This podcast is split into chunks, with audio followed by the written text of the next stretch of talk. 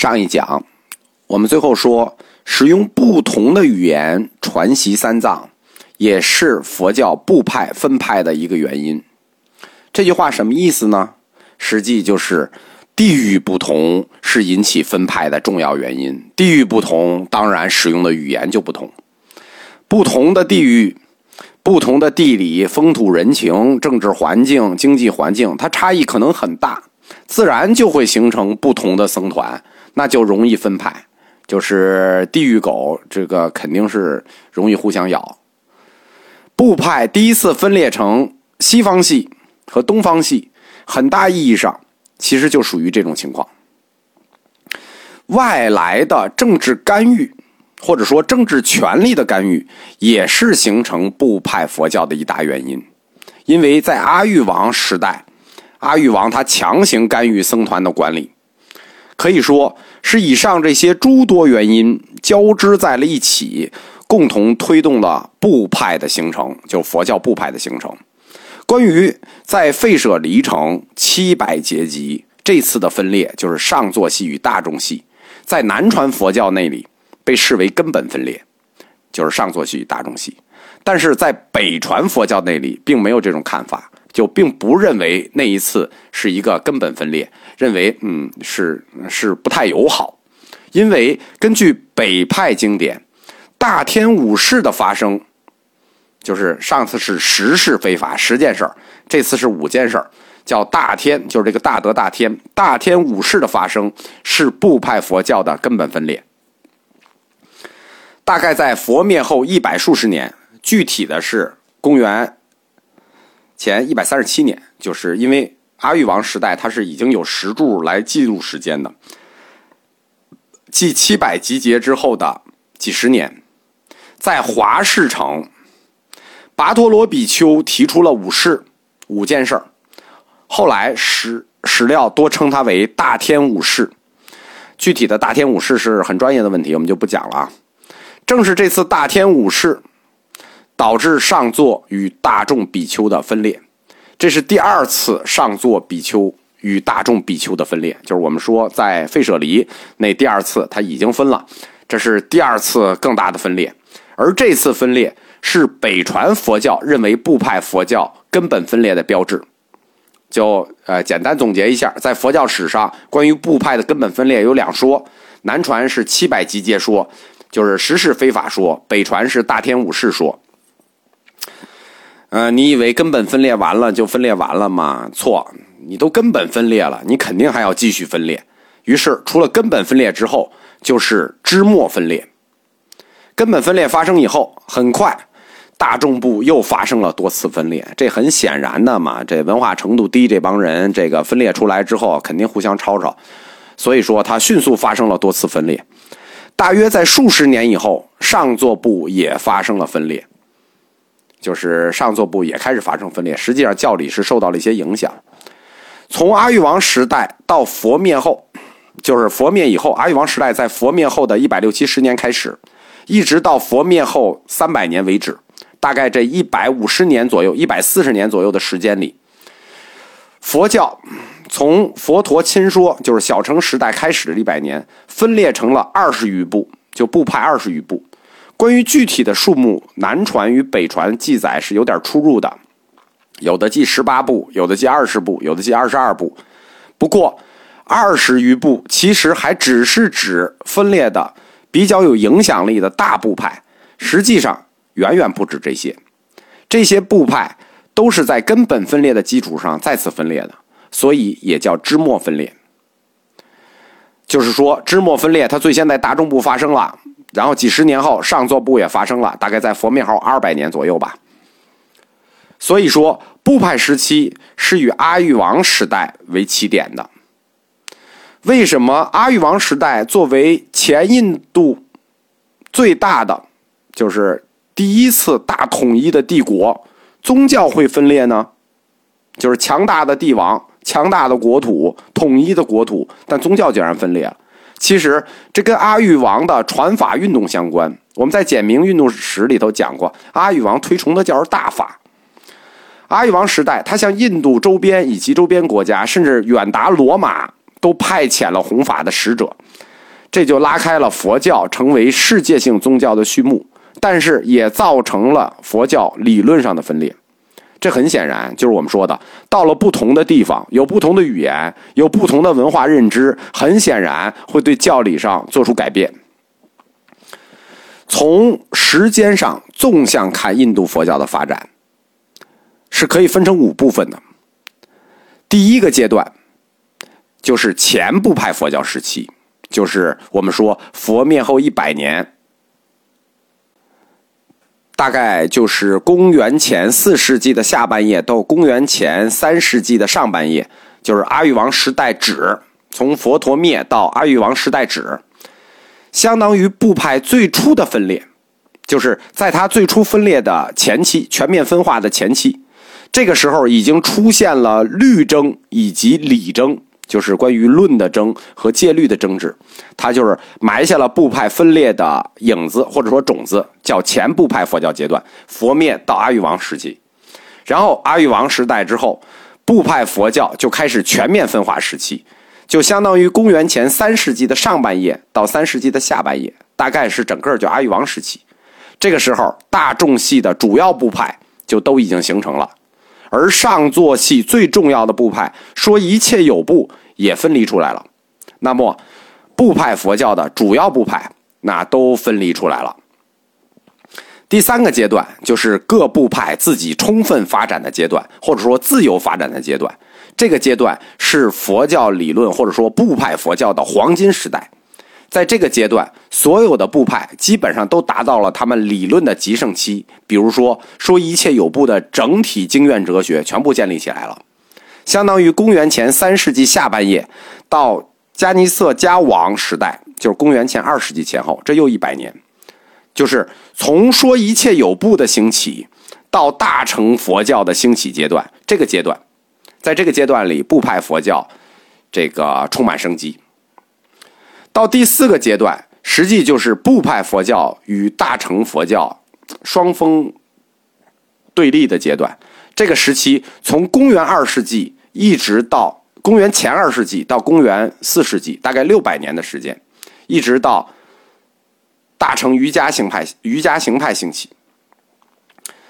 呃，就是这个阶段，实际是部派与大乘同时存在于印度的。自公元前后。大乘佛教兴起以后，部派佛教的发展实际就受到了大乘佛教的制约。就是我们说，虽然它在人数和规模上仍然大于大乘，但是大乘在宗教影响力上已经强于部派。部派佛教和大乘佛教二者互相争论、互相竞争。在这个阶段里头，部派佛教仍然很有活力。转折点发生在世亲大师呃世亲大师皈依大乘，就是。瑜伽行派兴起以后，部派佛教最后一位大师世亲皈依了大乘，导致部派佛教的根本就发展出现了根本转折。第五个阶段，实际就是部派佛教衰落与灭亡的阶段。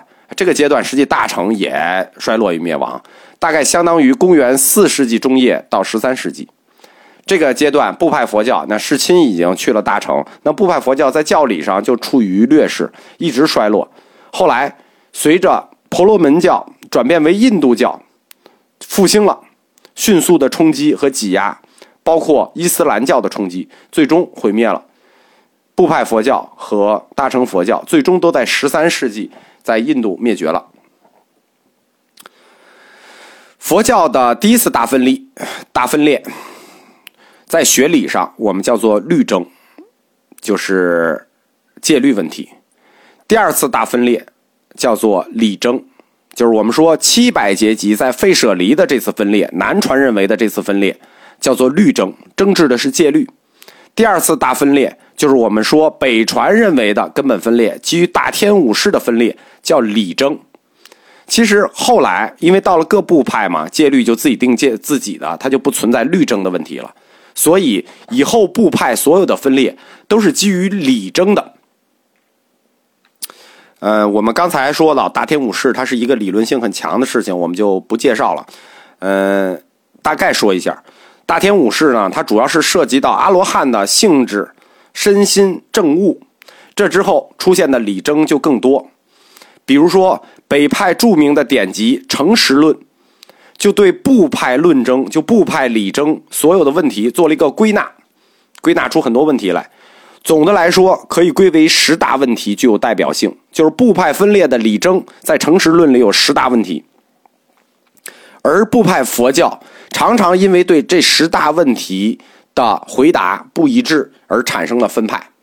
比如，我们大概简单的过一下啊。就不用深讨论了。第一个就是来世的有无问题，就是如果法现在是实在的，那么过去未来是否亦实在？这个问题涉及到这个刹那论者的问题。第二个问题是一切有无问题，就是一切法，包括事物啊，这法包括事物，是否都具有实在体性？这个问题就是是否为实体论者的问题。第三个问题叫中阴有无的问题。中阴有无的问题，我们在佛教通史的藏传里讲过。什么叫中阴呢？就是人死了以后，他在投胎之间，这有一个过渡状态。这个时候，这个灵魂或者说这个补特伽罗到底在哪里？这个阶段就叫中阴。中阴的有无问题。第四个问题叫现观。见得顿得的问题什么意思？就是就是我们用中国话讲，就是顿悟与见悟的问题。就是因为你修行解脱道的人，如果要成为圣者，你必须要证悟四谛，对吧？就是苦集灭道，现观四谛，对吧？但是关于这四谛，你是一下就苦集灭道都明白了，还是先明白了苦，再明白了集，再它有一个见得顿得的问题？那毕竟是四个问题，你一次都懂了，还是一个一个的懂？对吧？这就涉及到就是顿悟与见悟的问题。第五个问题是阿罗汉是否退转的问题，就是退不退的问题。就是说，你一旦成了阿罗汉，你能不能再倒回来？比如说，你做了阿罗汉，然后你又干了坏事你还会不会退回来？阿罗汉是否会退转的问题。第六个，第六个，我们在佛教哲学里讲过，如果听得细的话能理解，听得不细就不能理解。它涉及到说一切有部的一个重要问题。叫随眠与心相应不相应的问题。随眠是什么？就是烦恼，对吧？随眠与心相不相应？因为随眠是烦恼的根源，它可以生烦恼，就它不是烦恼，它是烦恼的根源，它能生烦恼。那我们想，随眠生了烦恼，那心也生了烦恼，大家懂什么意思了吗？随眠等于烦恼，心等于烦恼，就都生了烦恼。那么随眠和心之间的关系是什么呢？是等同的关系吗？就是等号右边都一致，等号左边一致不一致？于是随眠和心的性质一致不一致，这个问题就很大了。大家不明白它为什么会很大，对吧？因为随眠是生烦恼的，如果它跟心一致，说明什么问题啊？那么心性就本来不净了，因为你心和随眠是一致的，那心性就不净了。如果随眠和心不一致，那心性就可能是本净的。就是它涉及到一个重大的佛教哲学问题，就是随眠与烦恼之间是否相应，它涉及到心性本净和不本净的问题。如果随眠和心不相应，就是随眠和心的性质是不一致的，不是一类的，那就可以成立心性本净说。心性本来就是净的，因为随眠生烦恼的随眠跟心不是一样的嘛，否则心性就是非本净的。大家明白，就是说这个随眠与烦恼心相应不相应的问题太大了吧？实际这在一切有部里头，它是一个特别重大的哲学问题。这个第七个还是一个心性本净与不本净的问题，但是他又推了一步，他马上就要涉及到这个佛性问题了。心性下一步就要涉及到佛性问题了。第七个，第八个是以报业还存不存在的问题。什么叫以报业还存不存在啊？业必受报，那就业是如影随形，一定等着报。但是如果他报完了之后，他还存在不存在呢？就是已经受报的业是否还会相续存在呢？这就第八个问题。第九个问题叫做佛陀在不在僧数的问题。